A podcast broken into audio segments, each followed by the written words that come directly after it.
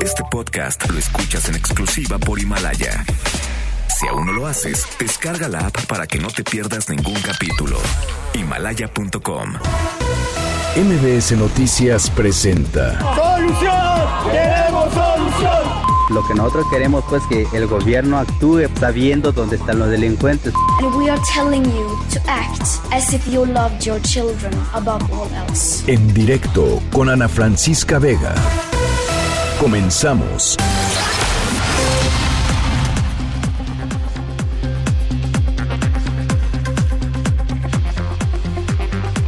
Son las 5 de la tarde con 3 minutos. ¿Cómo están? Me da muchísimo gusto que me acompañen. Aquí en directo a través de MBS Noticias. Yo soy Ana Francisca Vega. Hoy es miércoles 11 de marzo de 2020. Saludo con muchísimo gusto a toda la gente que nos está escuchando en Reynosa, Tamaulipas, a través del 1390 de AM eh, por Notigape. Toda la gente que nos está viendo y escuchando a través de nuestra página web mbsnoticias.com.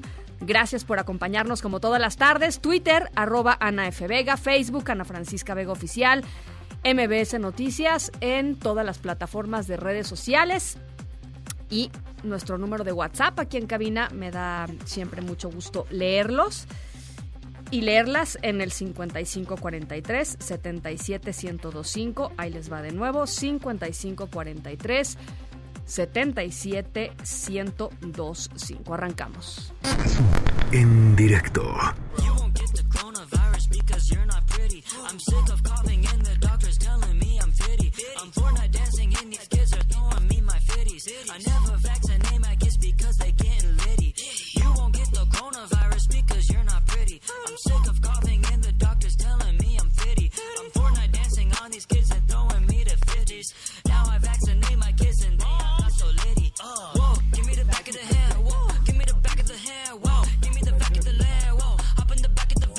Bueno, pues finalmente eh, la Organización Mundial de la Salud declaró pandemia al COVID-19, a esta nueva cepa del coronavirus. Hay más de 4.500 personas que han muerto eh, por, eh, por este eh, coronavirus y 125.000 contagiados a nivel mundial. El punto es que la epidemia se ha expandido geográficamente. Eso es lo que determina, digamos, que la OMS hable de pandemia y hacemos contacto hasta Bruselas, Bélgica, con mi compañero Inder Bugarín. ¿Cómo estás, Inder? Eh, platícanos, buenas tardes.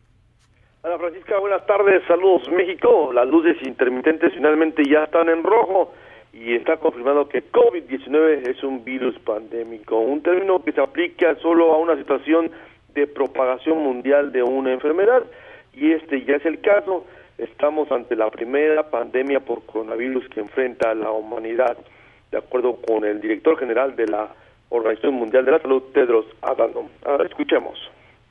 In the days and weeks ahead, we expect to see the number En los próximos días y semanas esperamos aún mayor el número de casos y países afectados. La OMS ha venido evaluando esta epidemia conforme al reloj y estamos profundamente preocupados por la severidad y los alarmantes niveles de expansión, así como los alarmantes niveles de inacción. Por lo tanto, hemos determinado que el COVID-19 puede considerarse pandémico. Ha sido la rápida evolución y expansión del virus la que ha conducido a esta situación de pandemia. En los últimos días han aumentado 13 veces el número de casos globales y el número de países afectados se ha triplicado ya son casi alrededor de 120 mil casos en 114 países y más de 4.291 fallecimientos por COVID-19. La OMS prevé que el número de casos, muertes y países afectados aumente considerablemente en los próximos días, semanas. Ana Francisca, lo que nos dice el Comité de Expertos de la OMS es que estamos ya en una situación de propagación mundial de una nueva enfermedad. Es decir, todos ya estamos expuestos al COVID-19, pero al mismo tiempo nos está diciendo que si se actúa con determinación, la enfermedad puede ser controlada y los daños pueden ser limitados. Ana Francisca. Ahora, eh, eh, eh, actuar con determinación, pues no significa lo mismo para todos los países, ¿no? Y ahí está la, ahí está la clave. Ahí está la clave. Em, bueno, lo que nos dicen los expertos es que lo único que cambia es la descripción de la situación. el nivel de riesgo sigue siendo el mismo, la OMS seguirá actuando de la misma manera y las recomendaciones a los países siguen siendo las mismas, identificar, aislar y eliminar los brotes. Bien, eh, pues eh, te agradezco mucho este reporte, Inder.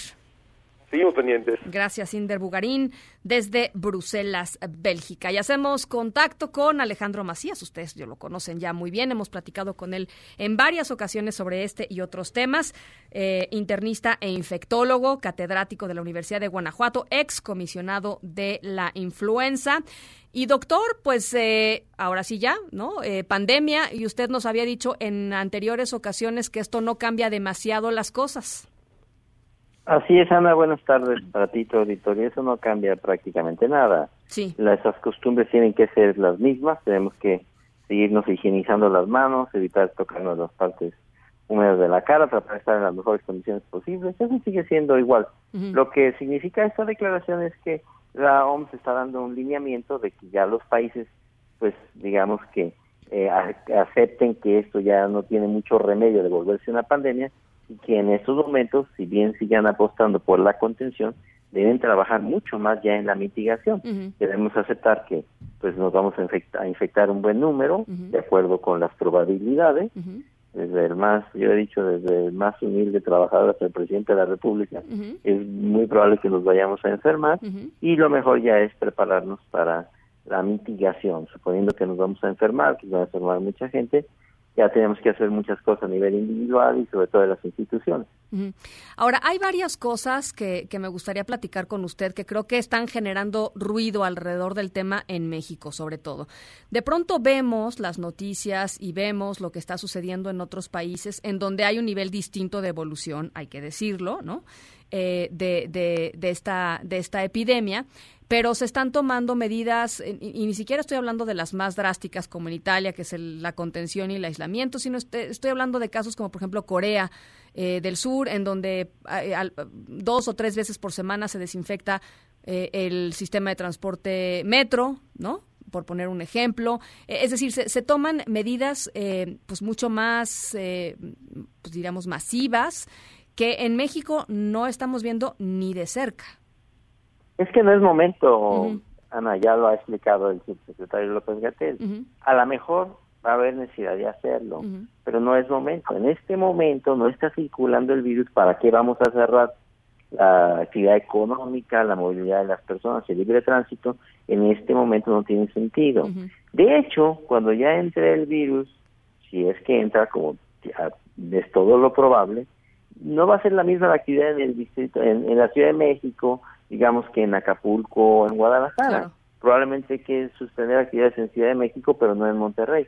Se va a tener que regionalizar mucho las acciones, porque también hay que considerar que la economía tiene que seguir funcionando, los daños que económicos que esto va a causar van a ser importantes y eso significa también mucho para la gente. Entonces, hay que ser muy razonables con lo que vamos a hacer. Ahora, ¿no hay un subregistro de casos en México? O sea, estos siete casos eh, confirmados son eh, los únicos siete casos que existen. ¿No hay un subregistro grande en el país? ¿No cree usted? Yo creo que sí hay un subregistro, Ana. Es muy probable que ya haya habido casos que los hemos dado, digamos, como influenza clínicamente. Pero yo no creo que haya un enorme subregistro. No creo que esté circulando masivamente ya el virus y no nos hayamos dado cuenta. Probablemente las autoridades no se hubieran dado cuenta, pero los médicos clínicos estaríamos sintiéndolo, los infectólogos, los internistas, la gente que atendemos pacientes estaríamos dándonos cuenta que hay muchos casos y no están registrados y no es así. No quiere decir que no va a entrar el virus, el virus va a entrar con muy altísima, muy alta probabilidad, perdón, y entonces ya en su momento habrá que hacer cosas. Yo creo que también es verdad que hay que hacer más pruebas. Mire, si somos 32 estados en la República, pues caramba, dos o tres pruebas por estado no están por demás, para ir teniendo un buen mapeo de cómo está la cosa en la República, porque eso significaría pues unas 70, 100 pruebas diarias para ir mapeando las cosas. Eh, en todo lo que va la, la epidemia, México no ha hecho ni 300 pruebas. Yo creo que sí hay que escalar eso, escalarlo rápido y escalarlo ya. Y eso se puede hacer fácilmente, es decir, las, las pruebas diagnóstico, ¿no? Bueno, no es fácil, pero México tiene muy buena capacidad en ese sentido. La red de diagnóstico nacional de México es muy buena, el Instituto Nacional de Referencia Epidemiológica, se necesita dinero, desde luego, pues hay que, hay que caerse con ese dinero. Se necesitan, los recursos ahí están, pero sí se necesita el dinero y se necesita eh, ampliar ya las capacidades del, Instituto Nacional de Ciencia Epidemiológica y de todos sus laboratorios satélites eh, en los estados de la República. ¿En, en, en cuántos días, si es que se puede saber, eh, hemos, hemos visto la progresión eh, en, términos geográficos y hemos visto la progresión en términos de tiempo. Eh, veía hace rato, por ejemplo, un análisis muy interesante de, eh, del el cálculo que hay, por ejemplo, entre el caso italiano y el caso de Estados Unidos y decían estos médicos estadounidenses, pues tenemos dos semanas para prepararnos frente a este, digamos, explosión un poco más rápida o un crecimiento un poco más rápido de la propagación del coronavirus. Tenemos idea o, hay algún cálculo de cómo podría ser en términos de tiempos para México la llegada? Sí, eh, es, esa es una situación que se da cuando se alcanza una masa crítica, digamos. en, términos generales, cuando se alcanza una masa crítica, 500 o 1000 infectados en una región geográfica, entonces ya se desencadena mucho más rápido. Pero hay que decir que esos 500 o 1000 infectados, hay, hay modelos matemáticos, sí no necesariamente las van a estar registrando a la Secretaría de Salud. Muchos de esos no van a tener molestias, van a tener pocas molestias. Entonces, sí, los primeros van a caer poco a poco y de repente se siente un disparo, como se está viendo en buena parte de, Europa y el prototipo es lo que está pasando en Italia. Si nos percatamos bien en Italia, en este momento la situación es peor que en China, que en el peor momento en China, porque hay que considerar que Italia es un país mucho más pequeño en número de habitantes y si uno considera por millón de habitantes, ahora mismo en Italia la situación en el norte de Italia es peor que en el peor de los momentos en Wuhan, China. ¿Y qué hizo mal Italia? Yo creo que se, hubo un poco de exceso de confianza. en, creían que no iba a llegar, que no iba a llegar, y creo que no prepararon a los hospitales. Ahora, también hay que decir, Ana, que muy pocos países en el mundo, yo diría ninguno, está preparado para enfrentar una intensidad como la que se vio en Wuhan o la que se está viendo en, la Lombardía, en, Italia. Eso colapsa los hospitales en, cualquier lugar del mundo. México, por ejemplo, la región conurbada de la Ciudad de México no tiene arriba de mil camas de terapia intensiva, 700, son los mil. Y puede ser que en un momento determinado en una intensa actividad se necesiten dos, tres, cuatro, cinco mil camas. Eso no hay quien lo aguante. ¿Y qué va a pasar cuando suceda eso, doctor? Bueno, eh, yo, yo he, repetido eso también, eso hay que decirlo, que hay que estar también las personas en las mejores condiciones físicas posibles, porque hay que asumir que muchos nos vamos a infectar. Y eh, esto, por, por fortuna, ya sabemos, no va a afectar a los jóvenes, a los niños, yo quisiera ser joven, eh, pero si no lo eres, bueno, pues este, entrénate, no, no te toques las partes húmedas de la cara. Es muy difícil condicionarse porque todo el día lo estamos haciendo. Yo he dicho un poco en broma, un poco en serio, que te pone que te pongas en la bolsa un chile habanero. Ah, lo vi, lo vi, lo vi en Twitter, lo vi en Twitter que subió ese tweet, doctor, este, muy bromista con sus chiles habaneros. No, pero es poco, ese tiene mucho de realidad. Pues sí. Porque si tú lo sacas y contemplas la belleza de la naturaleza y su diseño, al rato te acuerdas que no te tienes que estar tocando la cara. A ver si no aprendes, ¿no? Como cuando... Es muy difícil, pero hay que hacer una cosa así. ¿Cómo? El que no esté en buenas condiciones físicas, pues que empiece a hacer ejercicio. Sí tiene tiempo para que en función cardiovascular esto lo encuentre mejor, que haga todo lo posible también por su responsabilidad individual. Y llegada el momento, si se infecta, pues la enfermedad no lo trate tan mal. Dormir bien, comer, dormir bien, comer bien, no fumar y hacer ejercicio. Hacer ejercicio y, y, la higiene que se tiene que tener. Y unos chiles habaneros en la bolsa. Un chile habanero. porque, la, porque la miel con limón no, no le va a sacar ese problema. Muy bien, doctor. Le agradezco mucho. Estamos en comunicación, si le parece.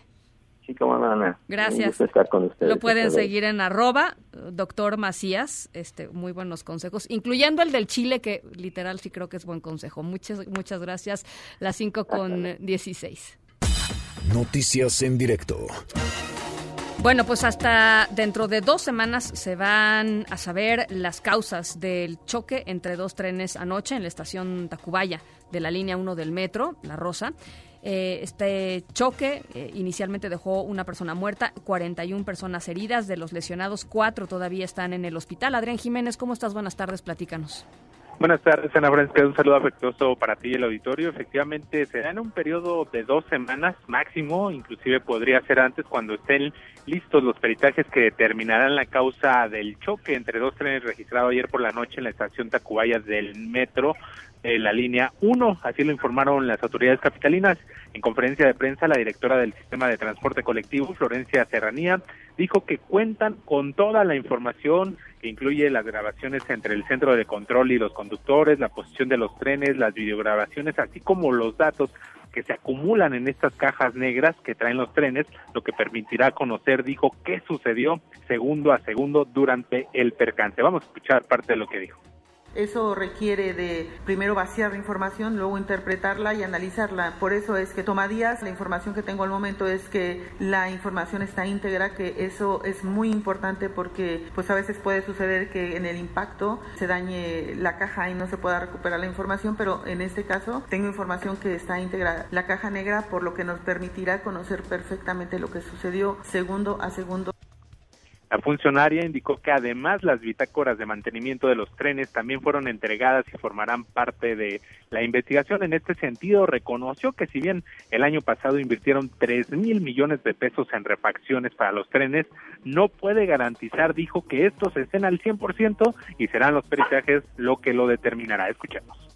No, por supuesto que no voy a decir que los trenes están al 100%, pero han mejorado, han tenido un proceso de mejora continua que independientemente de que lo diga yo, están las bitácoras que mostrarán eh, si lo que hemos hecho ha sido suficiente o no. Cada uno de estos trenes se sabe perfectamente qué elemento, qué órgano se ha habilitado, si se ha cambiado, si se ha reemplazado, cuántas veces, cuántas fallas tiene. Toda esa información será entregada a los peritos para que puedan hacer su dictamen.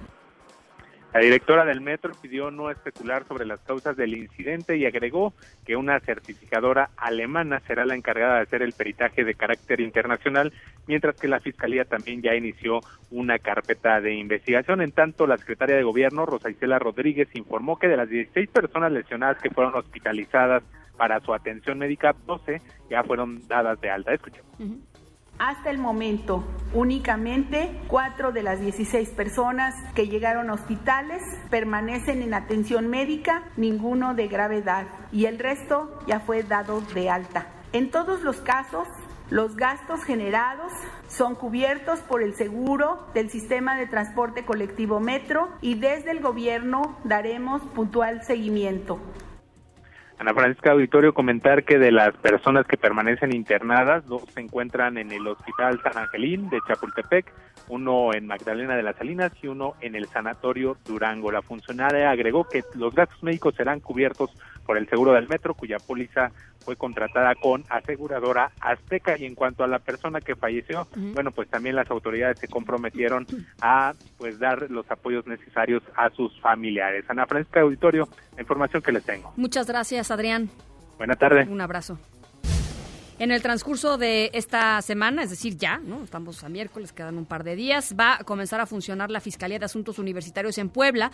¿Se acuerdan que platicamos de esto la semana pasada después de las marchas multitudinarias de estudiantes eh, por el asesinato de cuatro personas, tres estudiantes y un conductor de Uber, todos ellos muy jóvenes allá en Puebla? Esta fiscalía que acordaron con, con el gobierno del estado, pues tiene el, objetivo de atender los temas de violencia que tienen eh, como víctima a una universitaria, a, una, a un universitario. Y Erika Almanza, al parecer, pues eh, por lo menos este diálogo final ¿no? Eh, que tuvieron los estudiantes con, con el gobierno del Estado ha dado algunos días eh, de serenidad en, en Puebla pero esto no garantiza que evidentemente la cosa se haya quedado ya eh, terminada, ¿no? Planchada por parte de los estudiantes. Efectivamente, Ana, un saludo a ti y a todo el auditorio, y es que pues los estudiantes están dando el voto de confianza, pero señalan que tampoco es un cheque en blanco. Sin embargo, bueno, están reconociendo que hay una primera disposición por parte del gobierno. A partir de este anuncio de ya se les entregó de hecho el edificio donde estaría funcionando esta Fiscalía de Asuntos Universitarios, aunque no se les ha dado certeza de qué eh, día ya estarían eh, operando como tal, falta el mobiliario y bueno, evidentemente eh, la propia estrategia de cómo va a estar sirviendo esta infraestructura. Lo que sí señalan los universitarios que pues justamente recibieron este inmueble es que finalmente no se puede dar un cambio de la noche a la mañana y que por tal motivo, bueno, es que se les está teniendo paciencia a las autoridades, pero la promesa es que esta misma semana bueno, ya quede funcionando. Aquí parte de lo que mencionaron. Como personas que entramos a la reunión con el gobernador, pedimos resultados. Entonces, ya se nos están dando los resultados. Tuvimos la junta ayer también con el secretario de Seguridad Pública, Raciel López, a quien le pedimos este mayor patrullaje en zonas de, de universidades, no solo PAP, también PAEP o todas los que están en el Estado, públicas y privadas. Esa es parte de lo que señalaban en este sentido. Hoy mismo eh, se tenía previsto una reunión con el secretario de Seguridad Pública, Raciel López Salazar, que señala que evidentemente esta fiscalía es un primer paso, pero hay muchos asuntos que tratar con respecto a la delincuencia, al tema de la inseguridad, y es que señalan que hay promesa de tener más patrullas, mayor vigilancia, y bueno, eh, evidentemente también a más uniformados trabajando en este sentido. De los datos que ellos aportan, es que aseguran que se han registrado 4.000 delitos contra estudiantes únicamente en el último trimestre y que pues esto hace evidente la necesidad de contar con una estrategia más blindada y que dé mejores resultados. ¿4.000 mil delitos, Eric? Efectivamente, la mayoría de ellos son asaltos a transeúntes, que es lo que más padecen eh, los propios universitarios, principalmente en las inmediaciones de las propias instituciones educativas y pues bueno, este es un eh, compendio que hacen los propios universitarios de los casos que se han registrado, que han denunciado. Y bueno, lo que nos veo andar también eh, mayor avance con respecto a cuál es la circunstancia de, estas, eh, de estos delitos. Señalan que específicamente en este tipo de robos a transeúnte, que son robos a celular y demás, pues muchas veces los jóvenes también ya no ponen la denuncia por todo lo que implica en el tema de burocracia y esto hace que cambien las cifras, pero que ya eh, de viva voz, preguntando con los propios jóvenes, bueno, esta es la cifra que tienen en un trimestre, 4.000 delitos. en un trimestre son casi 45 delitos diarios. Así es. Imagínate. En promedio, obviamente, ¿no? En promedio. Así es, Ana. Este, bueno, pues vamos a estar muy pendientes, Eric. Te mando un abrazo. Buenas tardes. Gracias, Eric Almanza, desde la ciudad de Puebla. ¿Qué está pasando en Estados Unidos? Olvídense del COVID-19 y el coronavirus, un golpazo, un golpazo al cártel Jalisco Nueva Generación. Eh, a ver, vayamos por partes. Eh, uno de los principales objetivos, el principal objetivo de captura para la Administración para el Control de Drogas de Estados Unidos, la DEA, es el Mencho. El Mencho Nemesio Ceguera es el líder del cártel Jalisco Nueva Generación. La DEA ofrece 10 millones de dólares a quien aporte información que lleve a la detención de El Mencho. Y ya les decía, este, la DEA informó eh, hoy que eh, en un operativo contra el cártel Jalisco Nueva Generación en Estados Unidos se logró la captura, escuchen esta cifra, ¿eh? De 600 personas. Bricio Segovia, hacemos contacto contigo hasta Washington. ¿Cómo estás? Platícanos. Hola Ana Francisca, pues efectivamente tremendo operativo el que ha hecho la DEA aquí en Estados Unidos.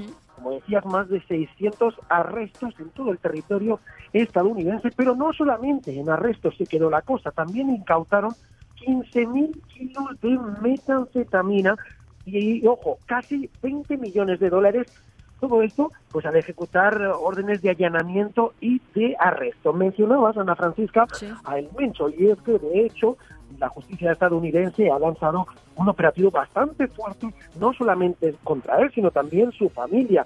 De hecho, en las últimas semanas hemos visto cómo ya no solamente en el último mes se detuvo al hijo del Mencho, Rubén Oseguera González, eh, conocido como el Menchito, y también a su hermana, la hija del Mencho, Jessica Joana Oseguera. Por lo tanto, estamos viendo la fuerza que está ejecutando Estados Unidos en estos momentos contra los líderes la cabeza, la cúpula de este cártel que Estados Unidos considera el quinto más importante de todo el mundo. Por lo tanto, vemos ahí como es una prioridad desde ya para los agentes federales eh, pues eh, acabar con este cártel que pues han averiguado que tiene centros de distribución en Los Ángeles, en Nueva York, en Chicago, en Houston y también en Atlanta. Ya mencionabas, Ana Francisca, que ahora mismo la recompensa es bien suculenta para quien dé alguna pista sobre el hecho. 10 millones de dólares. Eh, Bricio, el cártel Jalisco Nueva Generación, eh, recuérdanos, está ya denominada como una organización terrorista por parte del gobierno de Estados Unidos, ¿cierto?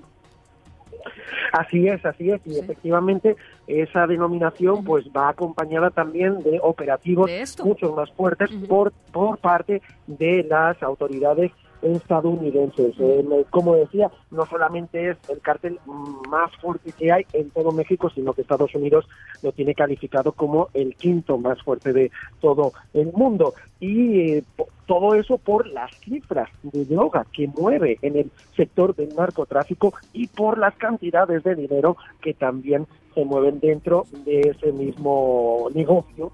Mucho de este dinero también, por supuesto, dinero negro, ni, dinero que acaba blanqueado, y esa es una de las grandes preocupaciones que tiene Estados Unidos, y de ahí el empeño de intentar eh, pues lanzar operativos como este, que eh, pues de momento es el más grande que se ha perpetrado contra el cártel Jalisco Nueva Generación hasta la fecha.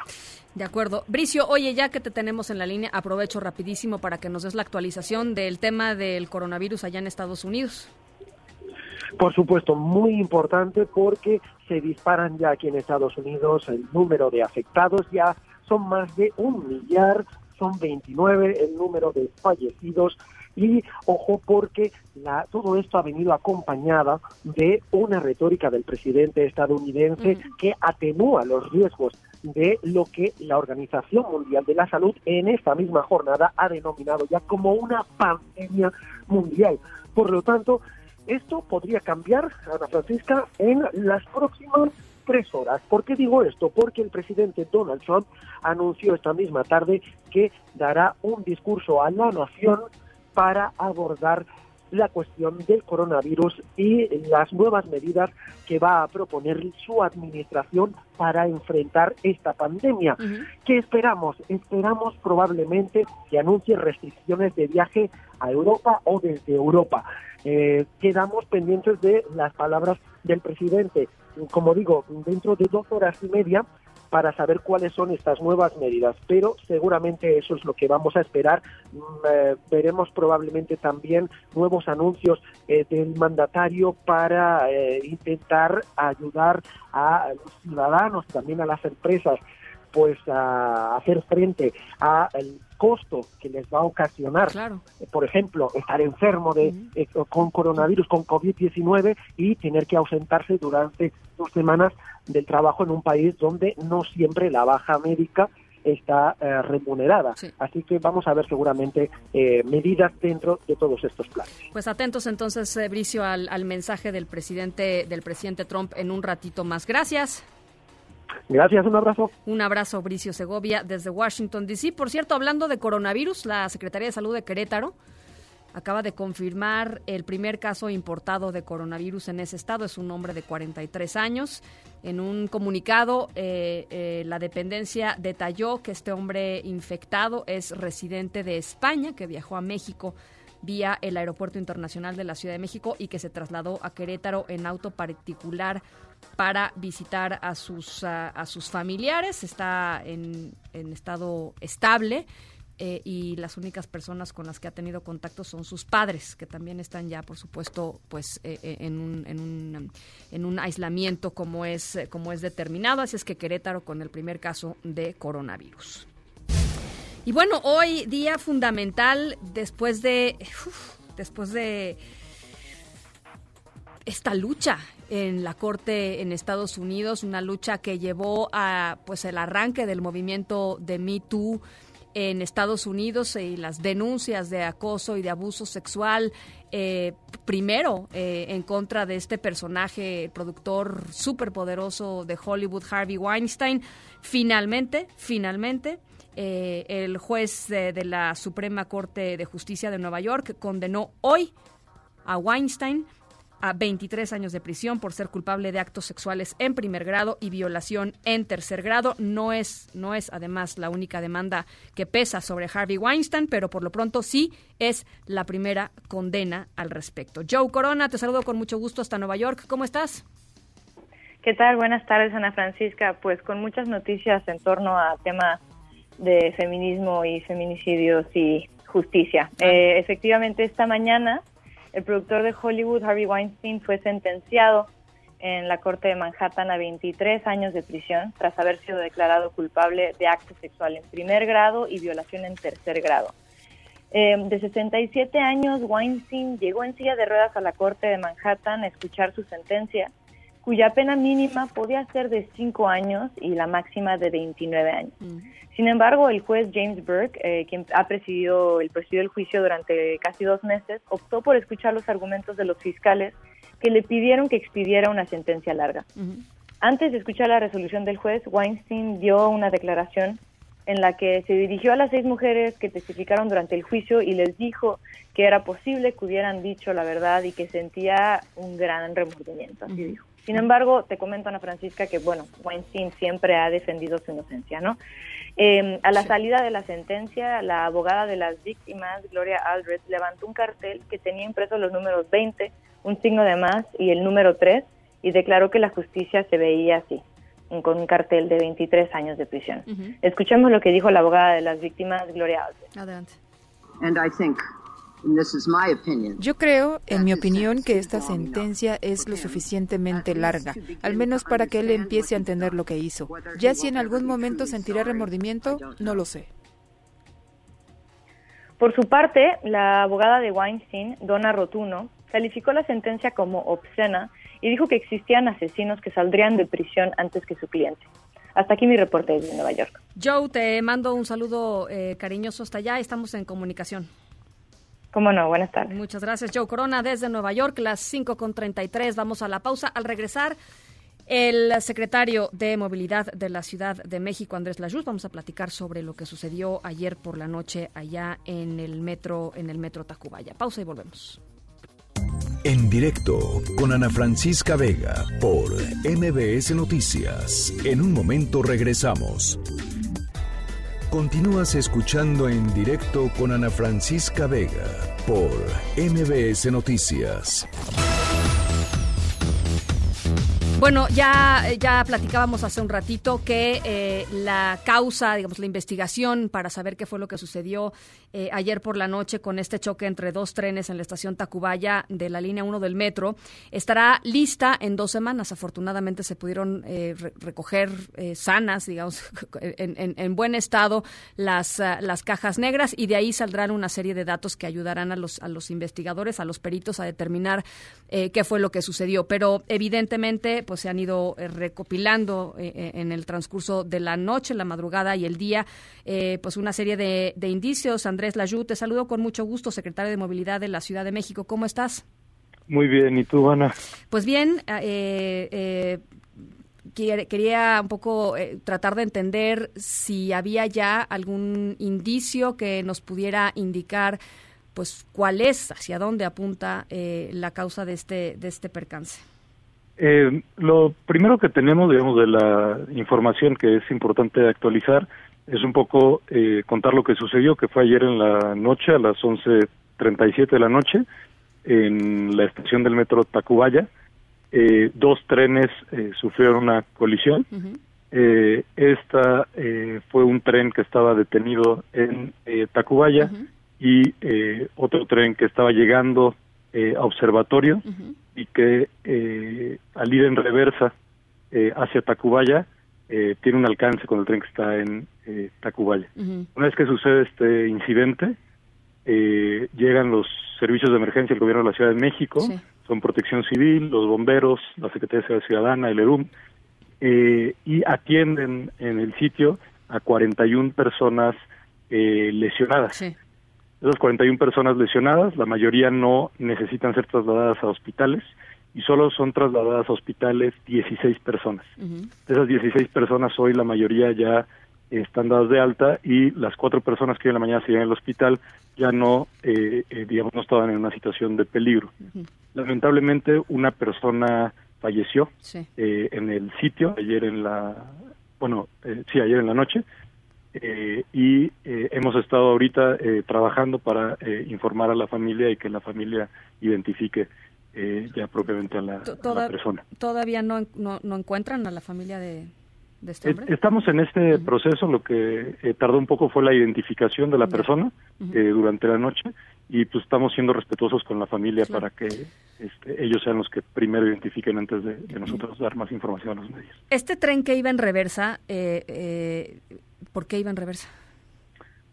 Eh, bueno, es parte de, eh, ya mencionadas, la investigación eh, que se abrió cuando tenemos un incidente con estas características que realmente son muy poco comunes en el, en el metro. se abren tres procesos de investigación.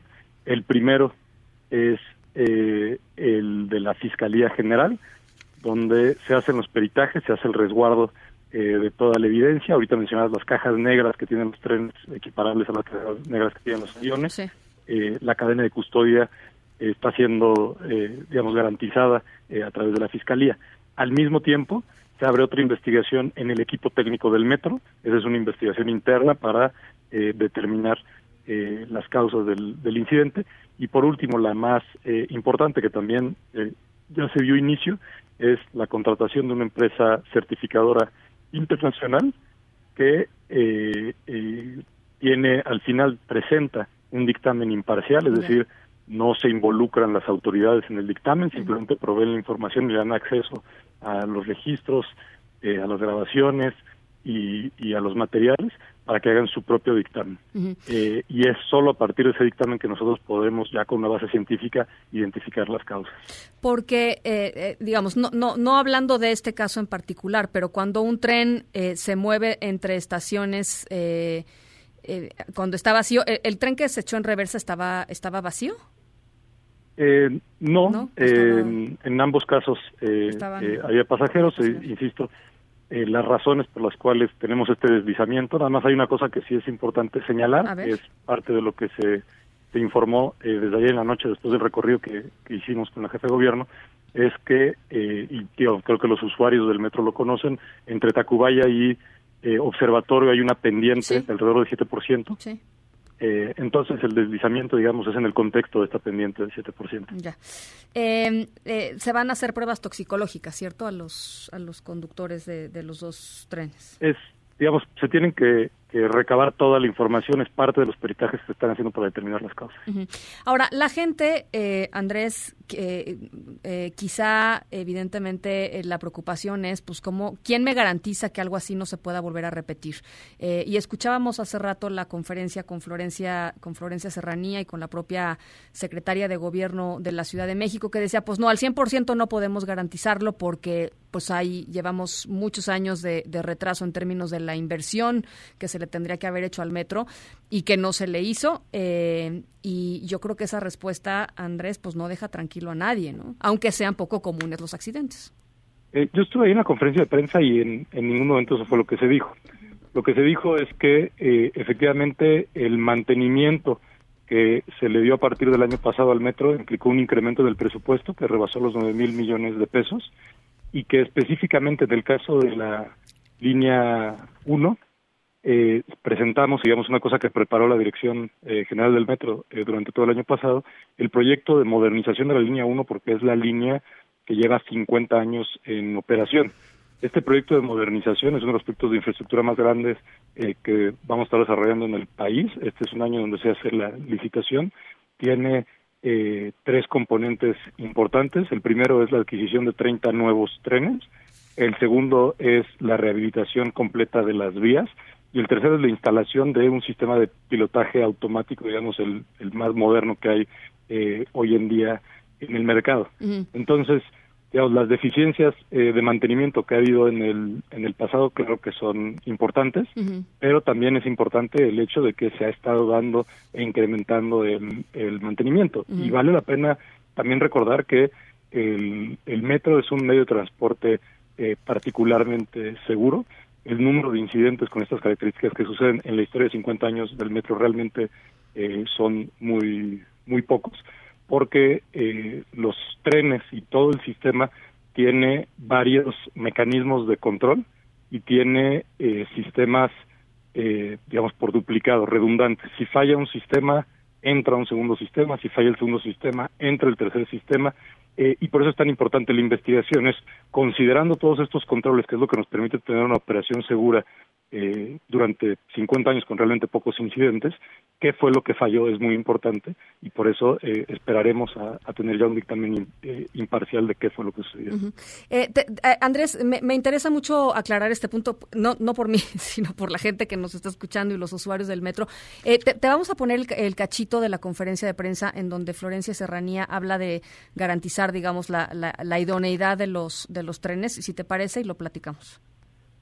No, por supuesto que no voy a decir que los trenes están al 100%, pero han mejorado, han tenido un proceso de mejora continua que independientemente de que lo diga yo, están las bitácoras que mostrarán eh, si lo que hemos hecho ha sido suficiente o no. Cada uno de estos trenes se sabe perfectamente qué elemento, qué órgano se ha habilitado, si se ha cambiado, si se ha reemplazado, cuántas veces, cuántas fallas tiene. Toda esa información será entregada a los peritos para que puedan hacer su dictamen.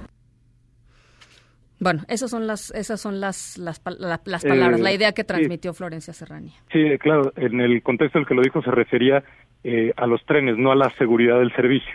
Eh, los trenes tienen más de 10 sistemas que operan, digamos, para que un tren esté, esté en servicio.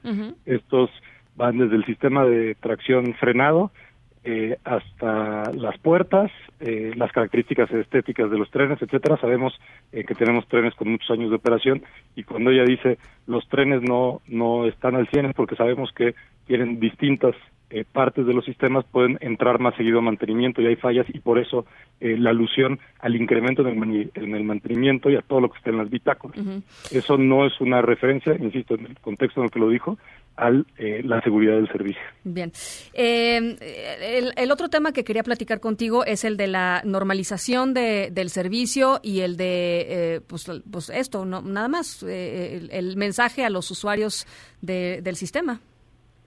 Sí, entonces como lo anunció ayer en la, en la noche eh, ahí en Tacubaya la jefa de gobierno, eh, desde el día de hoy hemos estado eh, dando dos servicios provisionales. El primero es el que sigue dando el metro en la línea 1 de Pantitlán a Chapultepec y el servicio complementario que lo estamos dando con autobuses de RTP y la Secretaría de Seguridad Ciudadana, que va de Chapultepec a Juanacatlán, Tacubaya y Observatorio. Eh, ese es el servicio que se dio hoy en la mañana y se está dando durante el día. Estamos ahorita ya eh, por empezar también la hora pico de la tarde, estamos garantizando la atención a, los usuarios y eh, esperaremos información, digamos, conforme al calendario del, metro sobre la reactivación del servicio en estas últimas tres estaciones, pero por mientras, hasta nuevo aviso, que no, no pasará eh, de, un par de días, eh, eh, seguiremos dando el servicio con autobuses. ¿vas, a, ¿Vas a volver al, al, túnel, Andrés, para ver qué fue lo que sucedió, para ver si hay mayores indicios, etcétera? ¿Van a volver a bajar? A ver qué... bueno, ahorita el, el, equipo del metro no ha dejado de trabajar, es decir, están trabajando ahí desde ayer en la noche los trabajadores. se ha avanzado y ya se han sacado de las vías algunos de los tramos de los de los trenes eh, y tenemos ahí pues un avance importante, pero pues, se va a seguir trabajando y, es continuo. La directora del metro ha estado constantemente eh, en, en Tacubaya.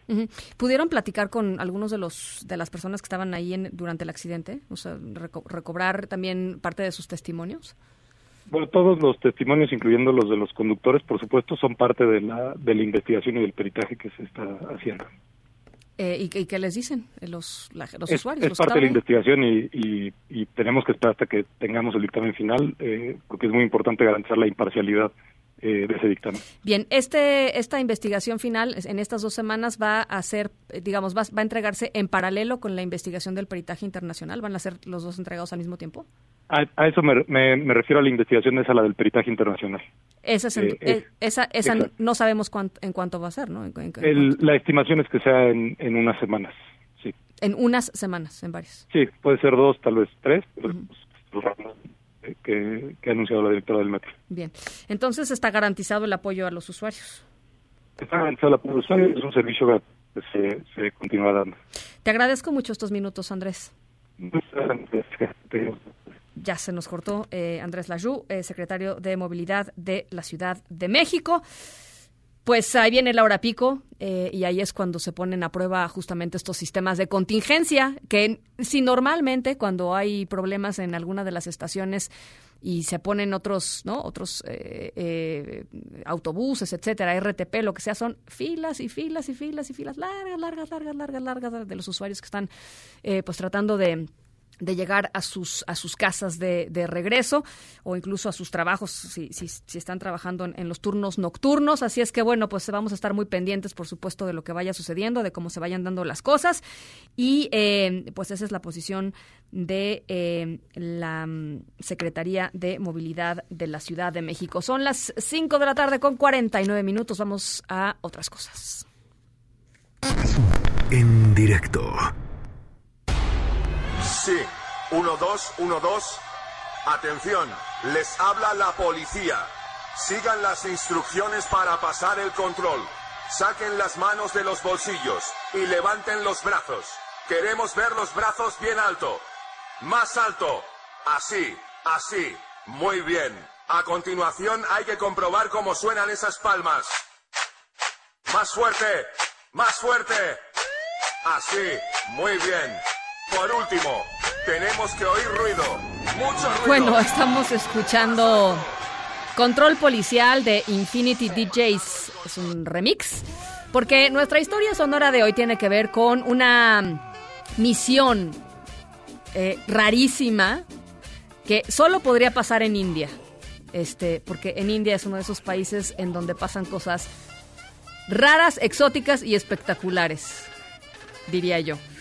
Bueno, pues la policía de India em, está llevando a cabo una muy importante tarea, pero la está haciendo eh, de una forma totalmente extraña y poco ortodoxa. O sea, no se imaginen ustedes al típico policía este con, con, el escudo, ¿no? O con la pistola o con la no, no, no. Esto tiene que ver con otras cosas que de verdad eh, muy originales y muy efectivas, debo decirlo. Eh, al ratito les voy platicando de, qué va. Por lo pronto, situémonos en la India.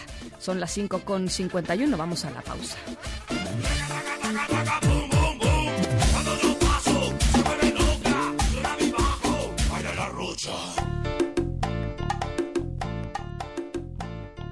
En un momento continuamos en directo con Ana Francisca Vega Continúas escuchando en directo con Ana Francisca Vega por MBS Noticias.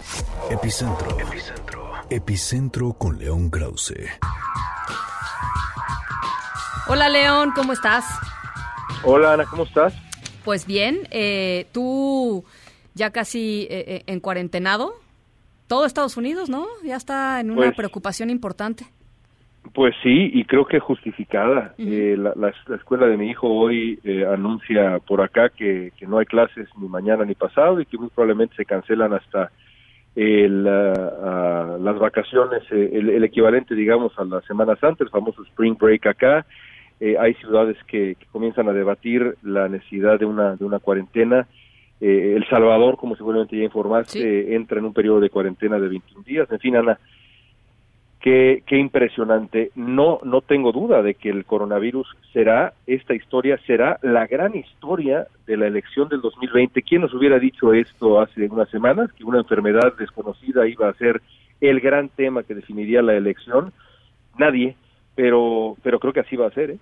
Eh, a ver, y ya, y ya, que lo estás poniendo sobre la mesa y ya que, digamos, eh, el, el foco está ahí, eh, ¿Cómo crees tú que jueguen los distintos actores? El presidente Trump ha respondido realmente eh, muy deficientemente ante la crisis. Al ratito tiene un mensaje, ¿no? Va, va a dar un mensaje a la nación, pero uh -huh. inicialmente, de arranque, pues no, no ha sido una respuesta este, ni cercanamente satisfactoria, ¿no? Bueno, Donald Trump tiene tres prioridades, Ana. Eh, la primera es él, la segunda es él, y luego al final, al final es él. y, así ha, y así ha sido siempre. Eh, lo, lo, que le ha importado a Donald Trump en los últimos días ha sido establecer la narrativa y ha insistido, me parece erróneamente, en que el coronavirus es básicamente lo mismo que la influenza común, que la gripa común, que esto va a desaparecer más temprano que tarde. ¿Por qué decidió esa esa narrativa, bueno, pues para lavarse las manos eh, eh, de manera de manera anticipada, ¿no? Eh, pero evidentemente es un error porque el coronavirus es todo menos nada y en Estados Unidos se está ya resintiendo eso de manera de manera muy clara. las, las presiones han crecido para que Trump eh, pues responda de manera más eficaz no solamente a la crisis de salud pública que, ya se acerca en Estados Unidos, sino también a los problemas económicos en esa suerte de tormenta perfecta que, que, también ya se cierne sobre, sobre la economía mundial. Eh, es una tormenta perfecta, Ana, y creo que Trump no es el hombre indicado para lidiar con ella. Eh, veremos qué dice hoy por la noche, pero creo que esto va a afectar sus posibilidades de reelección eh, de manera muy clara. ¿eh? Ahora, eh, pasando al otro campo, ¿no? Al campo demócrata. Eh, Joe Biden, pues eh, encarrilado después del supermartes y después del mini supermartes de, de ayer. Em, Bernie Sanders decide no, no salir de la contienda en las, en las horas posteriores, digamos, de los resultados del, del mini supermartes, a pesar de que, de que Joe Biden está claramente encarrerado. Em, y ahí, ¿cómo crees que, que vaya jugando este, este tema? Es, uh, para mí ya es un poco un misterio por qué Bernie Sanders ha decidido permanecer en la contienda. Eh, Joe Biden gana cinco estados de los seis estados en disputa el día de ayer. El más importante de ellos, Michigan, eh, arrasa a Biden con, con Sanders. Me parece que el uh, veredicto de los electores, de los votantes, no podía ser más, más claro con la, con la excepción no menor, pero al fin y al cabo una excepción de, ciertos bloques demográficos como los votantes más jóvenes, como los latinos.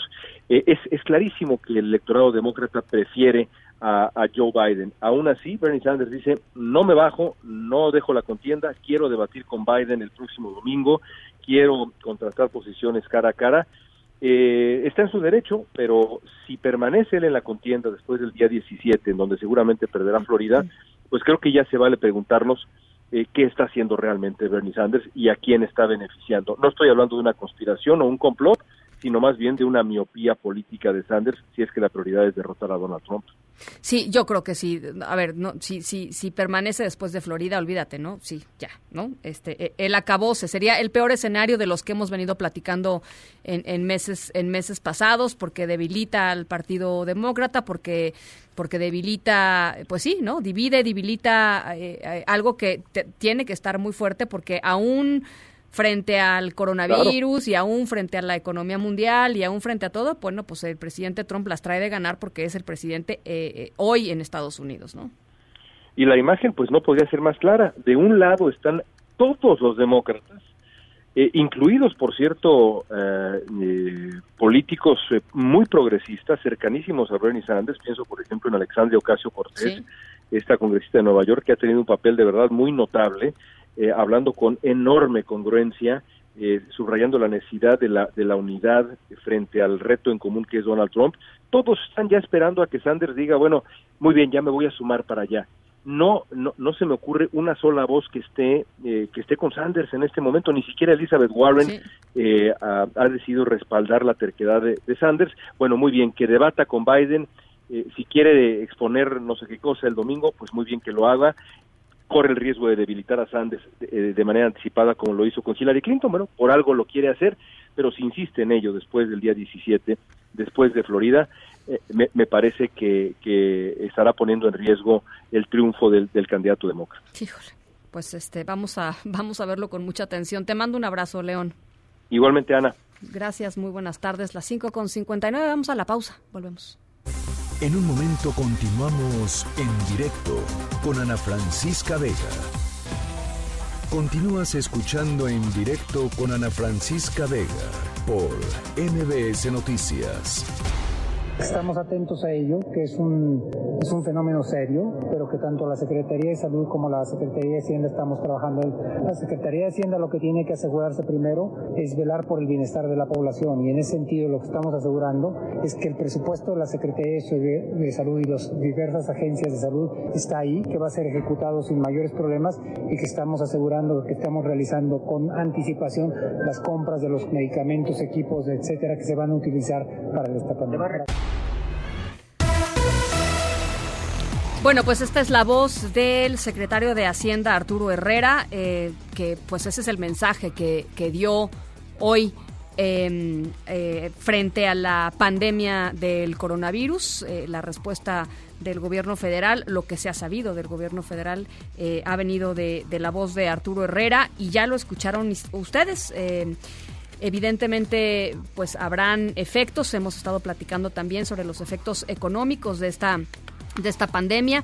Y para platicar un poquito sobre esto y sobre exactamente de qué se trata y cómo se podrían cuantificar y qué políticas se podrían eh, pues establecer para pues para tratar de, no diría frenar, pero pues de, de, alguna manera contener algunos de los costos eh, más importantes de esta de esta pandemia a nivel eh, global. Está con nosotros en la línea, yo le agradezco mucho, Martín Castellano, economista en jefe para América Latina del Instituto de Finanzas Internacionales. Ellos están en, en la ciudad de Washington, D.C. Martín, me da mucho gusto saludarte. ¿Cómo estás? Buenas tardes. Hola, muy bien, muy bien. Ah, este, mucho gusto en saludarlos. Bien, eh, Martín, pues hay una serie de factores que se que se juntan eh, en medio de esta en medio de esta crisis del de, coronavirus que hace que sean algunos de los efectos que veremos pues no sean necesariamente plenamente visibles o cuantificables hoy, pero ahí están. Eh, tú, tú has hablado mucho sobre el impacto potencial en las economías de, de América Latina y en este sentido también de México, ¿no?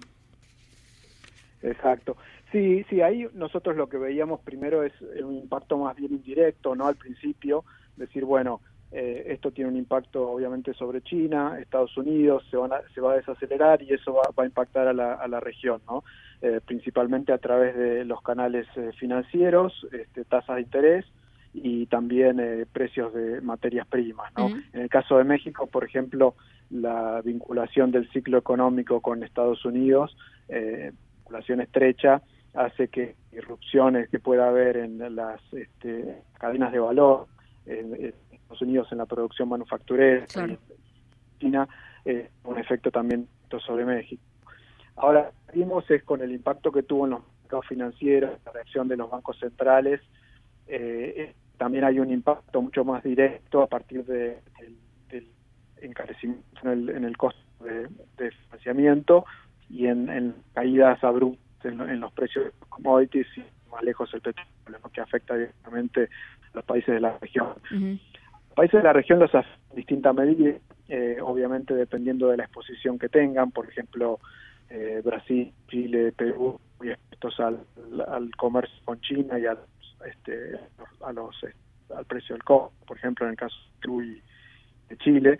Eh, México tiene más exposición directa a Estados Unidos y canales son vía turismo, el impacto que pueda tener en, turismo, remesas, etcétera. Eh, entonces varía un poco y mí lo que varía, que me resulta interesante, es el, como decías tú, eh, cuál es la capacidad de acción que tiene el gobierno, el, el, eh, el, poder de acción y los, instrumentos, los recursos con los que cuentan eh, los gobiernos los distintos casos varía también este, bastante eh, los distintos países. Eh, una cuestión interesante que comparado, por ejemplo, la crisis. Adelante, por favor. No, no, en ese sentido, eh, digamos, en, términos de, de, de, la capacidad de reacción, eh, ¿cómo, ¿cómo notas o cómo ves eh, tú eh, como observador que llevas este, mucho tiempo observando eh, América Latina, eh, la, lo que hasta el momento ha fijado como, como su posición el gobierno mexicano. escuchábamos a Arturo Herrera hace hace unos un par de minutitos diciendo pues estamos tomando las precauciones que se puede la economía está fuerte este etcétera etcétera a ti esto te deja tranquilo o, o te hace pensar otras cosas en el caso de México creo que las instituciones económicas del país son, son muy sólidas, negocio, la, estabilidad de, precios, eh, la estabilidad financiera que ha tenido México a partir del, del, del Central del, de México, una institución reconocida a nivel a nivel mundial, tiene, una alta credibilidad. Eh, el, el, Banco Central en este momento tiene tasas niveles de tasas altas comparados a otros países de la región, por ese lado puede haber un poco de espacio para proveer eh, actividad económica. eh, dado que las expectativas de inflación se encuentran eh, bajo control. y por el lado fiscal la situación es un poco más estrecha, digamos, este, la cuestión presupuestaria, digamos, México tiene un, fondo de, estabilización que lo ha usado el año pasado, pero eh, pero los recursos no son no son ilimitados y por otro lado digamos es importante dar la señal de mantener la prudencia desde el punto de vista fiscal para eh, atraer eh, capitales e inversión. Entonces hay como ahí este, un, margen de maniobra un poco más, limitado. No, está fácil, no está fácil, Martín, porque además los compromisos, a todo esto le, le, pues le podemos sumar el tema del petróleo, el bajísimo precio de, eh, del barril de, petróleo, la, la, dependencia de las finanzas públicas de eh, justamente eh, el petróleo y los compromisos asumidos por el gobierno del presidente López Obrador en términos, por ejemplo, de programas sociales que no nada más no van a bajar, sino que van a van a incrementarse. Entonces, pues está complicado, ¿no? Exacto, ese es, un muy buen punto, digamos. eh, México, además de digamos de la dependencia eh, en el sector externo del, del, del, petróleo y del precio del petróleo, tiene, tiene una dependencia fiscal, ¿no? Los, este, los recursos del fisco también dependen de los ingresos petroleros. Hay, una, un, instrumento que es la cobertura este, que, ha hecho México eh, y que lo viene haciendo todos los años, este, en los últimos años, y que lo ha usado en, el 2009, eh, que le permite eh, mantener un, nivel de precio para, para cierto nivel de, de, ingresos, pero, es un instrumento parcial, es un instrumento más, es útil, pero definitivamente eh, hay, hay eh, riesgos importantes por, por ese lado.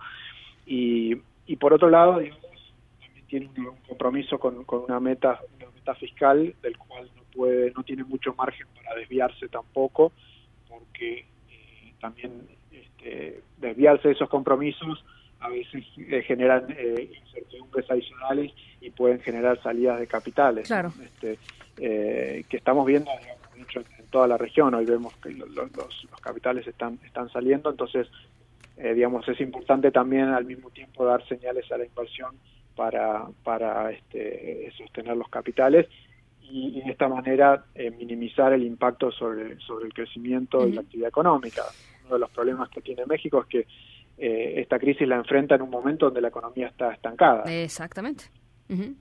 Entonces, eh, ahí te va la pregunta de los 64 mil, Martín. Eh, ¿Es inevitable una profundización de esta crisis?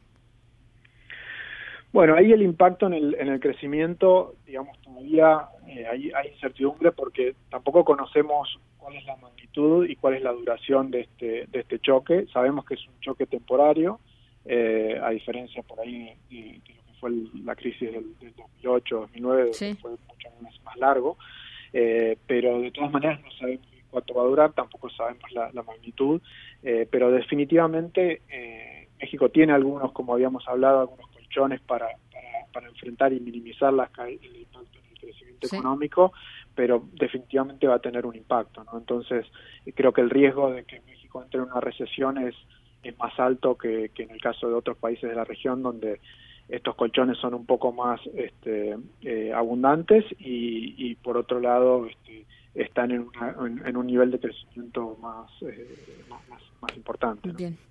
Bueno, pues ahí está una visión eh, desde, pues desde un observador de la región de América Latina, desde la perspectiva financiera, desde la perspectiva económica. Martín, te agradezco mucho estos minutos. Un saludo hasta Washington. Bueno, muchas gracias, Ana. Gracias, Martín Castellano, economista en jefe para América Latina del Instituto de Finanzas Internacionales, allá en Washington, D.C. A otras. En directo.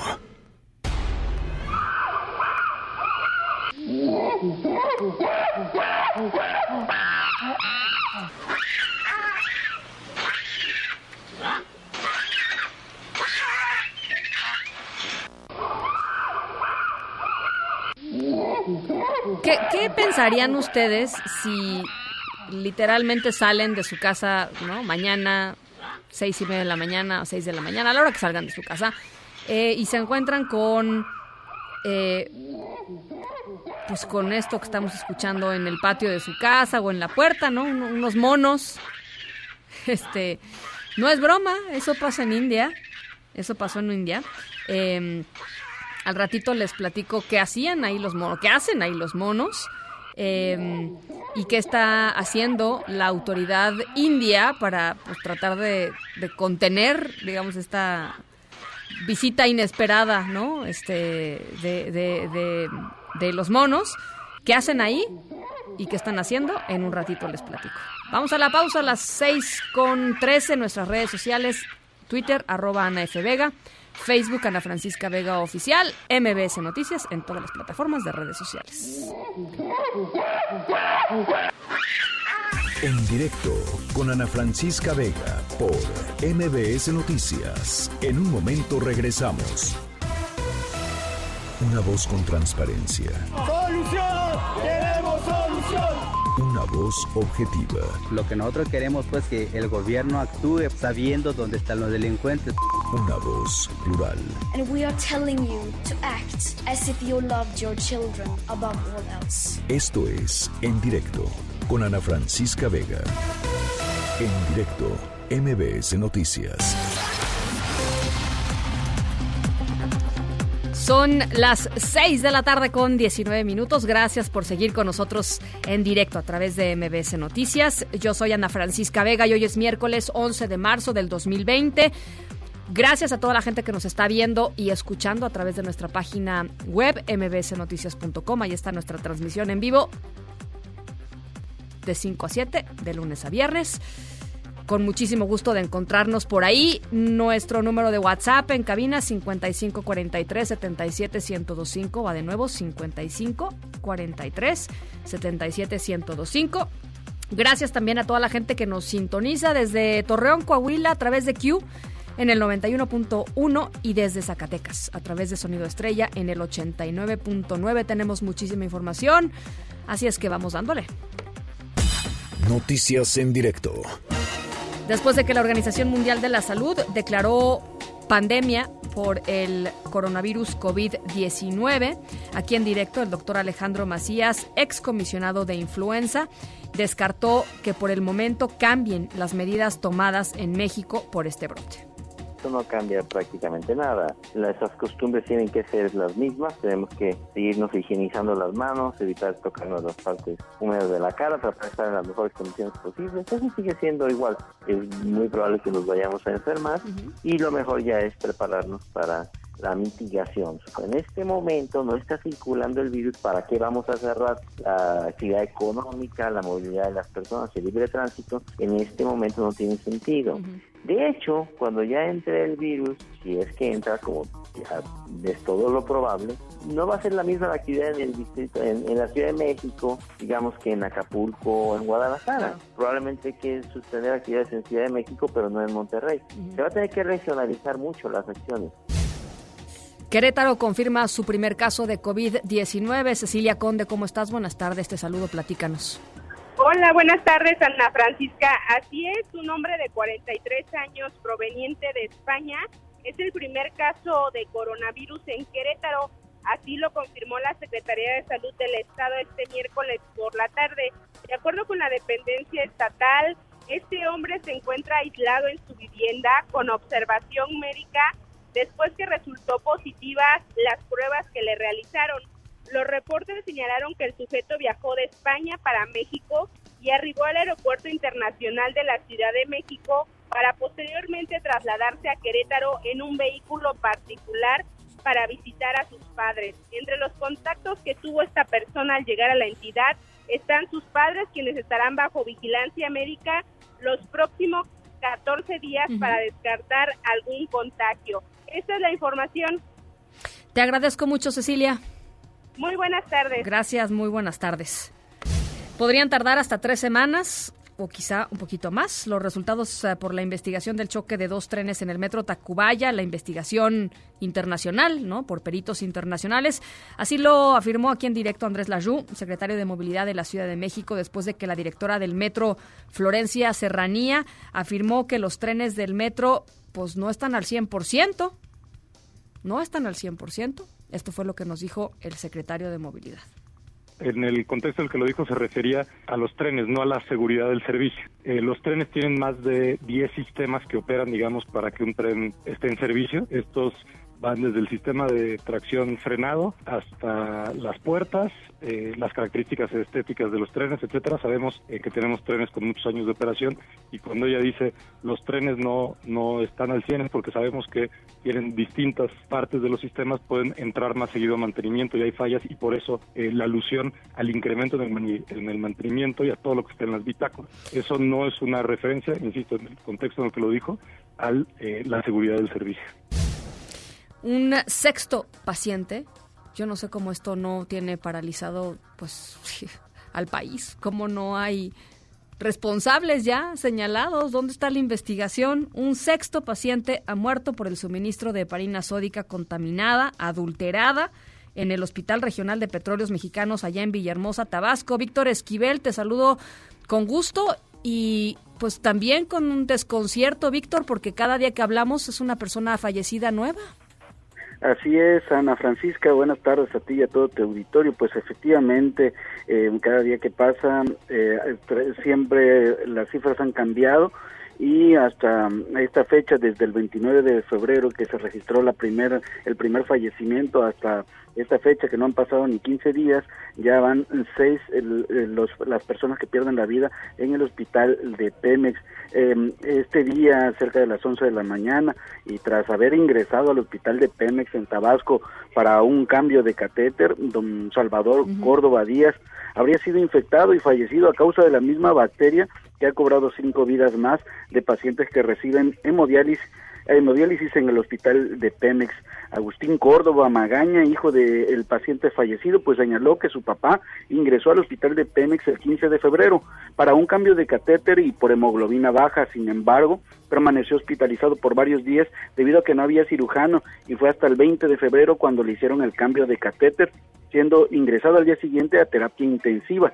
Para el día 22 de febrero le realizaron un análisis de sangre y orina en los que se detectó una bacteria que adquirió durante el cambio de catéter para la diálisis. Sin embargo, en los días subsecuentes los médicos le informaron que no era solo una, sino cuatro las bacterias detectadas, enterándose a través de los medios de comunicación que otros pacientes presentaban esta misma situación. Si me lo permites, escuchemos lo que, lo que denuncia Agustín Córdoba.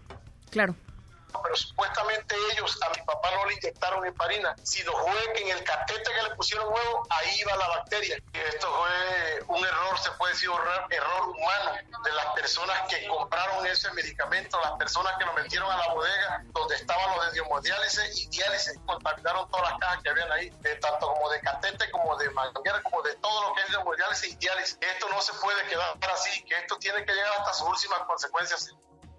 Don Salvador Córdoba Díaz tenía 75 de años de edad y falleció hoy a las 11:45 horas de este miércoles, eh, por lo que sus familiares presentaron ya una denuncia ante la Comisión Nacional de Derechos Humanos y aseguran que presentarán otra ante la Fiscalía por la negligencia médica cometida. Es eh, la información que hay hasta este momento, Ana. Te agradezco mucho, Víctor. Eh, a ver, finalmente te quisiera preguntar sobre sobre las investigaciones. ¿Se sabe algo más? Este, ¿hay algún responsable que ya esté no sé, algo que se sepa, algo que le den pues de certeza a las familias.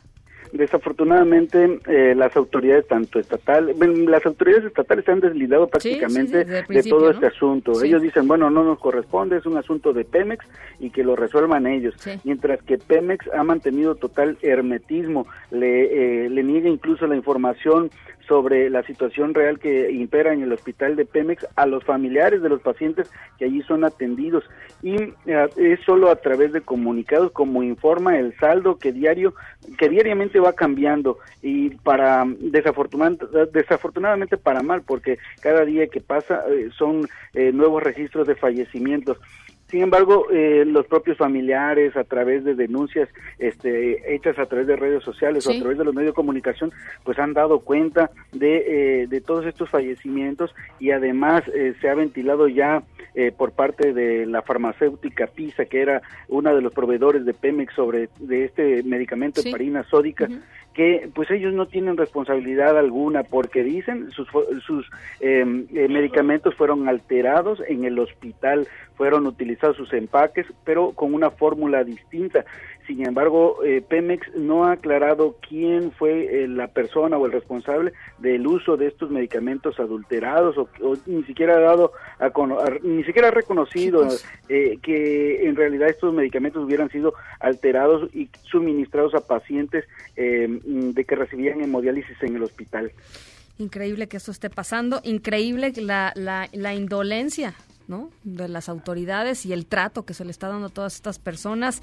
Eh, te agradezco mucho, Víctor. Por supuesto, seguimos eh, en comunicación. Así es, seguimos eh, pendientes, Ana, de lo que vaya aconteciendo con este tema.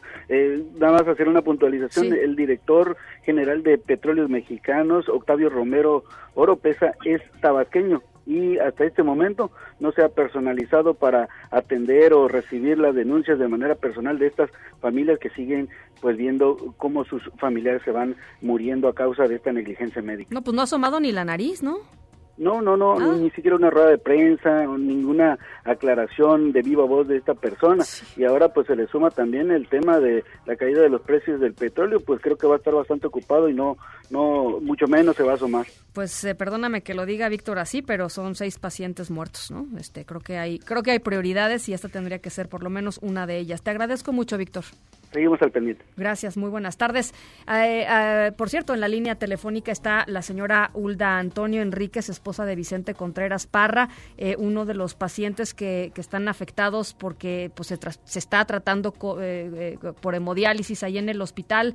señora Hulda, ¿cómo está? Buenas tardes, me da gusto saludarla. ¿cómo, Igualmente. ¿cómo, ¿Cómo está? ¿Cómo está su esposo? Platíquenos. Ya más tranquilo, ya más tranquilo, ya está comiendo bien, ya está durmiendo bien pero mi inquietud es quién me asegura que cómo, qué secuencia puede traer esto. ¿Mm? A ver, platíquenos eh, eh, por qué, por qué tiene, por qué tiene miedo. ¿Cómo es que, cómo es que sabe que su esposo fue, fue afectado por este, este, este lote de parina? su hemodiálisis el jueves en la noche. Ya de ahí él salió bien, pero llegando a casa ya se sintió mal. O sea, inmediatamente. Inmediatamente lo que duró la casa, 20 minutos, ya él ya estaba mal. ¿Y mal cómo, eh, doña eh, Con mucho temblor, con mucho temblor y mucha temperatura. Lo llevamos al hospital, ya había unos pacientes ahí, lo atendieron, eso fue como a la una y media de la mañana, porque no, no, no lo llevamos inmediatamente porque él no quería resistía irse porque decía que era un frío así nada más, así que iba a pasar pasajero pero no, ya a la una y media ya él ya no estaba consciente, lo llevamos. Nos dieron de alta el, el mismo viernes en la tarde porque él no tenía ya nada nuevamente. Sí. Y nos regresamos el sábado a las once y media, que ya estaba mal, mal, mal de un momento se puso mal. Se entiesó y todo. Ya lo llevamos nuevamente al hospital y lo atendieron rápido, para qué más que la verdad. Pero ya había muchísima gente en, en, la, en el área de urgencia muchísima, ya no había camas, ya no había sillas, ya no había, bueno, un caos. ¿Y qué le dijeron, Ulda? ¿Qué, qué le dijeron que, que estaba Porque pasándole? no sabían nada de por qué es en ese momento, o sea, había que hacer análisis, había que eso y el otro. Y ya después, ya en el piso, ya fue que dijeron que fue a causa de esa heparina sódica, que pues que venía mal, pero que había una responsabilidad, que el laboratorio Pizza, a ellos le echan la culpa al laboratorio Pizza. Ajá. Eh, eh, los doctores, dice usted. O los doctores, exactamente, el director no daba la cara. Estaba escondido en el área de ginecología. El sábado estaba escondido. Andaba el doctor Bravo, el, subdirector y todos otros médicos, pero él estaba escondido. Y, y dice el doctor Bravo, eh, el doctor Bravo, el subdirector del hospital de Pemex. ellos sí andaban, sí. Y, ellos. El doctor Rosas, el doctor Bravo, ellos sí andaban ahí apuraditos. Pero el director no somos sus narices ahí. Oiga, Hulda, ¿y quién fue eh, de estos doctores que usted me está mencionando quien, quien culpó al laboratorio PISA de este, de este asunto? Supuestamente que el director es el líder de ahí. Ajá. El líder. Pero el laboratorio PISA dice que no tiene nada que ver en eso. Y ya demostró cuándo fueron las últimas compras que hizo Pemex a ellos. Eso fue un heparina patito, quién sabe dónde lo compraron. Eso tiene que ver la, la química, el director y todo, el encargado de compras, tienen que ver mucho eso. Lo que pasa es que nosotros pues somos personas así que no nos van a hacer caso. Si el gobierno los está protegiendo, ¿qué nos, qué nos van a hacer? ¿Qué podemos hacer nosotros? ¿A usted le parece que, lo, que, están protegiendo a los...? Claro que sí, por supuesto que sí. ¿Por qué están este, extendiendo las actas de difunción de los difuntos de muerte natural? ¿La necrosia de ley?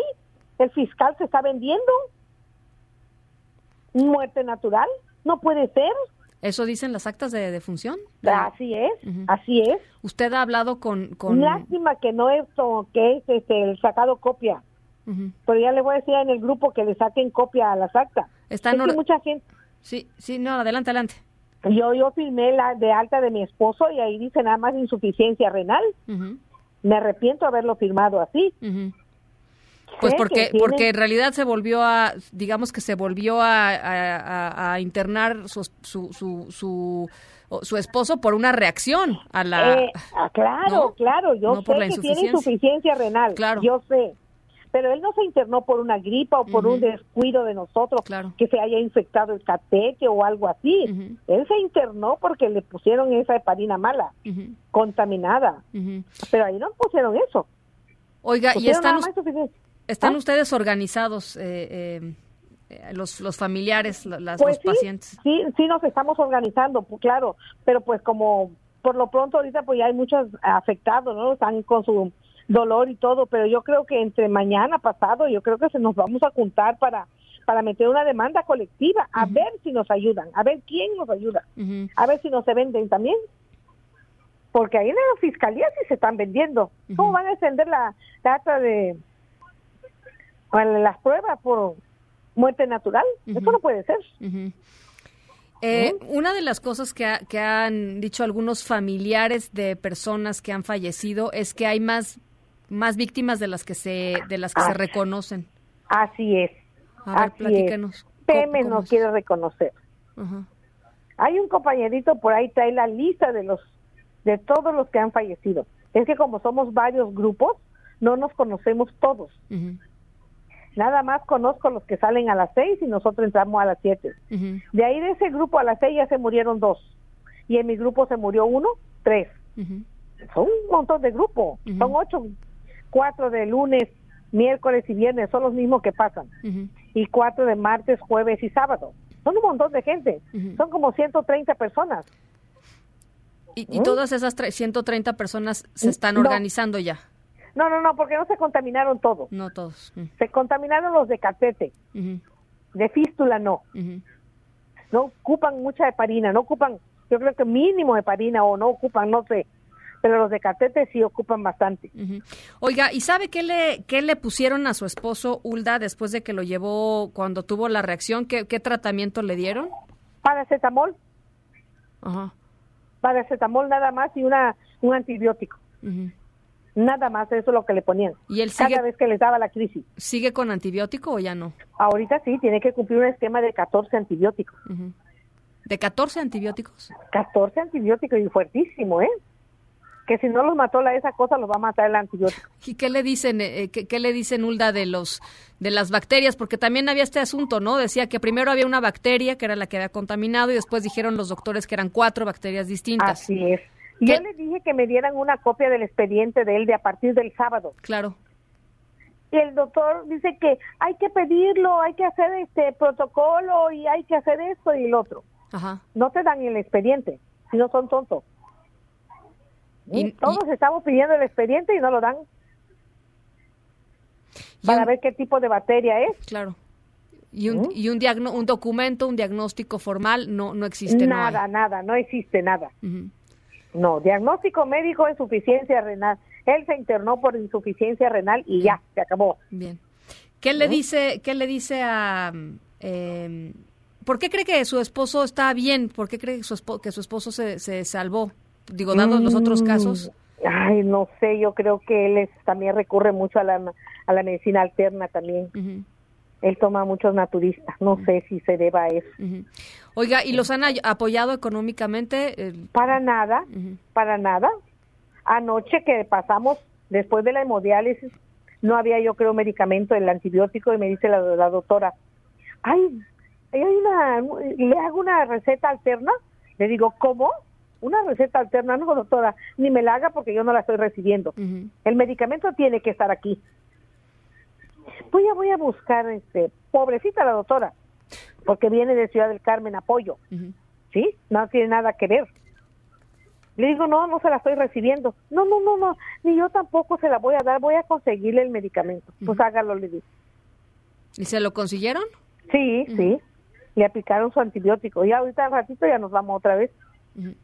Porque cada 24 horas. Oiga, ¿y eh, qué le quiere decir usted al, al, al director general de Pemex, al director del hospital? No se van a asomar, no se van a asomar. Yo me he agarrado muchas veces con el director. No es un buen líder, ni sabe hablar ese hombre. Yo creo que lo manejan ahí todos, no sé. Pero no sabe, no ha dado entrevista, nada, nada. Está ahí no. Oiga, y supongo que usted tiene... lo que queremos es justicia. Que nos hagan justicia. A ver quién nos ayuda. Porque por lo que estamos viendo, el gobierno no nos va a ayudar. Lo están tapando, lo están protegiendo. Supongo que usted tiene que confiar y también su esposo tiene que confiar porque usted tiene que regresar hoy para la, la, hemodiálisis. Pero ¿con qué seguridad, oiga? Así es. ¿Con qué seguridad? Él dice que ya tiene desconfianza. Pues sí. Sí. Pues no, es de culparlo, ¿no? Imagínese. Claro, claro. ¿Y qué le dicen en el hospital? ¿Alguna garantía? ¿No? Nada. nada, nada, no, no, no, no, no, no. Nada. No, nada, pasa uno para que le pongan el antibiótico y no puede uno ni hacer nada porque están los vigilantes, porque no, ahí no pasó nada. Ahí no pasa nada. Bueno, pues eh, doña Elda, pasa que, que, van seis personas muertas, ¿no? Este, y, Pues es lo que dicen, pero no, no son seis personas. O bueno. No son seis personas. Pero bueno, pues cada familiar tiene que dar su grito, tienen que decir, no se deben de callar. Unos por miedo están callando y otros pues porque no quieren salir al aire o algo así, no. Pues yo le agradezco mucho este testimonio, Ulda, y vamos a estar pendientes, por supuesto, del caso. No, no nos vamos a despegar de, del caso hasta recibir una respuesta satisfactoria por parte de las autoridades. Y eh, le mando un, saludo eh, cariñoso y también a su esposo Vicente. Gracias, gracias. Hasta luego. Que todo vaya muy bien. Las, las seis, las seis con, las seis con cuarenta. En directo.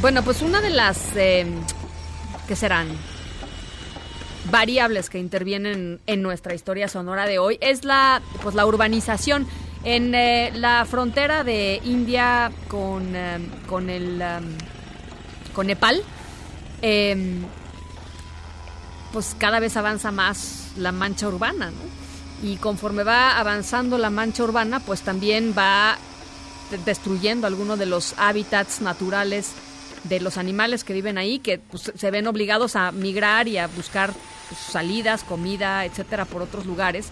Ese es el caso de nuestra historia sonora de hoy y tiene que ver con, con monos, con changos. Em, y el problema es que cuando se movilizan, pues poblaciones enteras de monos y esas poblaciones llegan a las ciudades, pues hay un verdadero problema. Eh, al ratito les platico qué es lo que están haciendo las autoridades de esa región para tratar de controlarlo. Está, está divertido, la verdad. Saquen, saquen aguja e hilo. Ya sé lo que les digo. Son las 6 con 41, vamos a la pausa. En un momento continuamos en directo con Ana Francisca Vega. Continúas escuchando en directo con Ana Francisca Vega por MBS Noticias.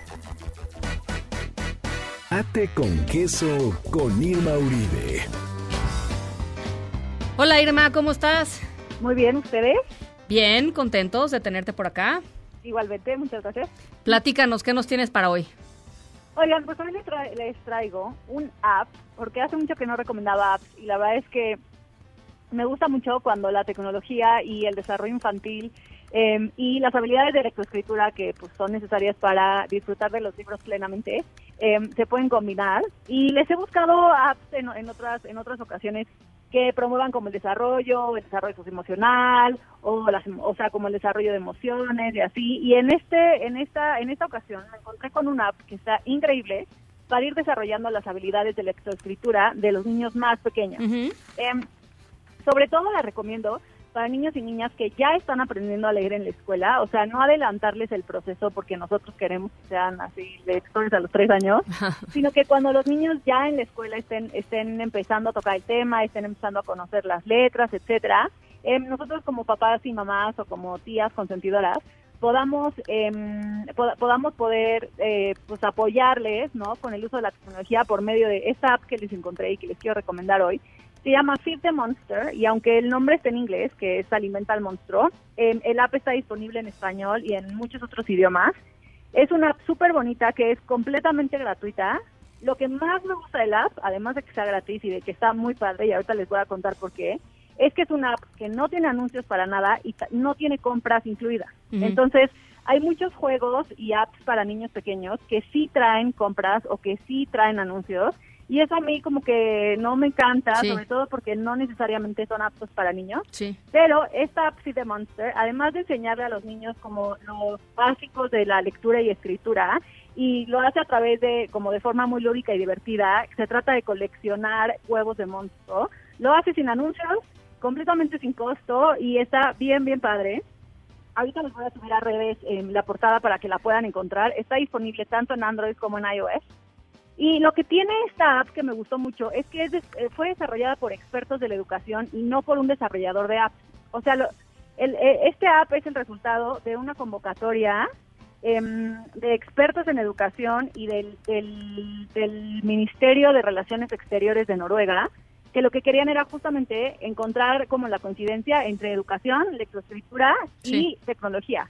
Y entonces el resultado, uno de los resultados de, de esa convocatoria fue este app, Em, que está disponible en un montón de idiomas, en todos los idiomas es gratis y es un juego que está basado en años y años de experiencia de la ciencia detrás de la lectoescritura.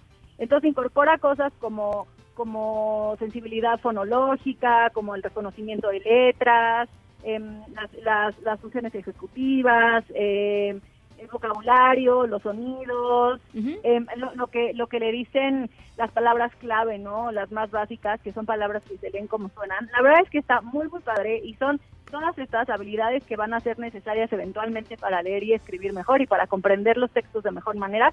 Así que se las recomiendo muchísimo. Se llama otra vez Feed the Monster. Está la versión en español, en iOS y en Android y es completamente gratuita. Me gusta, me gusta. Eh, oye, y tienes una recomendación de fin de semana y yo un comentario a tu recomendación. Tengo una recomendación de fin de semana que más una recomendación es eh, casi que una manda para, para, para todas y todos los que tengamos niños y niñas pequeñas. Este fin de semana juega el equipo femenil de Pumas en CEU.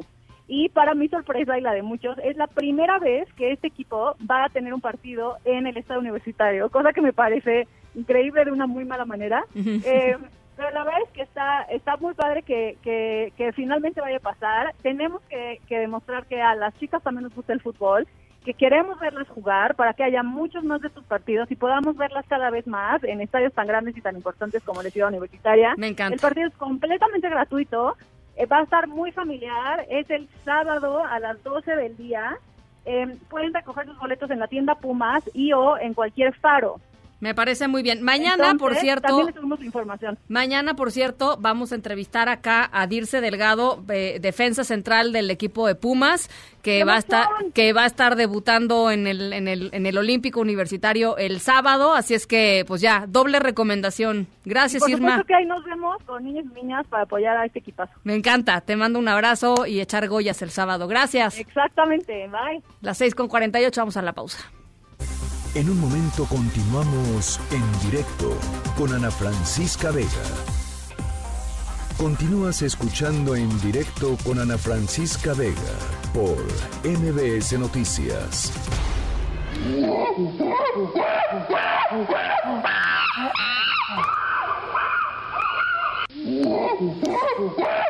Bueno, pues ahí les va nuestra historia sonora de, de hoy. Eh, resulta que ante una invasión de más de 2.000 monos, la policía fronteriza indotibetana decidió colocarse eh, un disfraz de osos andan disfrazados de osos para ahuyentar a los monos que están llegando pues ahí a la región. Eh, e, esta ha sido la solución que han pues que han descubierto las autoridades eh, en este poblado de la frontera de India con Nepal, quienes a través de esta idea han logrado eh, pues que los monos que están llegando a la localidad y que en ocasiones, hay que decirlo, también atacan a los residentes, pues, regresen a sus pues a sus a sus bosques, a sus a sus sí a sus bosques. esta práctica jamás se había hecho, sobra decirlo, está surtiendo efecto y logra que los monos invasores regresen de nuevo a la selva había dicho bosques, no, es selva, eh, de donde están saliendo, y es la parte triste de nuestra historia sonora de hoy, ni modo, lo tenía que decir, porque pues hay muchas construcciones residenciales que cada día le están restando mayor espacio a la fauna silvestre y pues eso hace que los monos tengan que moverse a buscar pues esto espacio, alimento, etcétera. Eh, pero bueno, este, en redes sociales les dejamos las imágenes para que puedan ver a la policía fronteriza indotibetana disfrazados de osos. En Agenda con Rafael Arce. Rafa Arce. Búscalo más vital, no más que la Yo creo que si les cantas a los monos, la, neta no los asustarías mucho. Siento que más bien es el disfraz, la altura. la altura, no, y el grosor, dilo, pues cómo no. La altura, la altura. La, corpulencia. Es que me hizo recordar este momento sonoro, Ana, buenas tardes. ¿cómo de Balú. Eh, Balú. sí, crecimos con el libro de la selva. ¿no? Y entonces le dice, ay, compadre, ya que estás por ahí, dame una rascadita. Pero bueno. Bueno, Ana, eh, buenas tardes, buenas noches a todos quienes nos escuchan y a quienes están eh, en directo.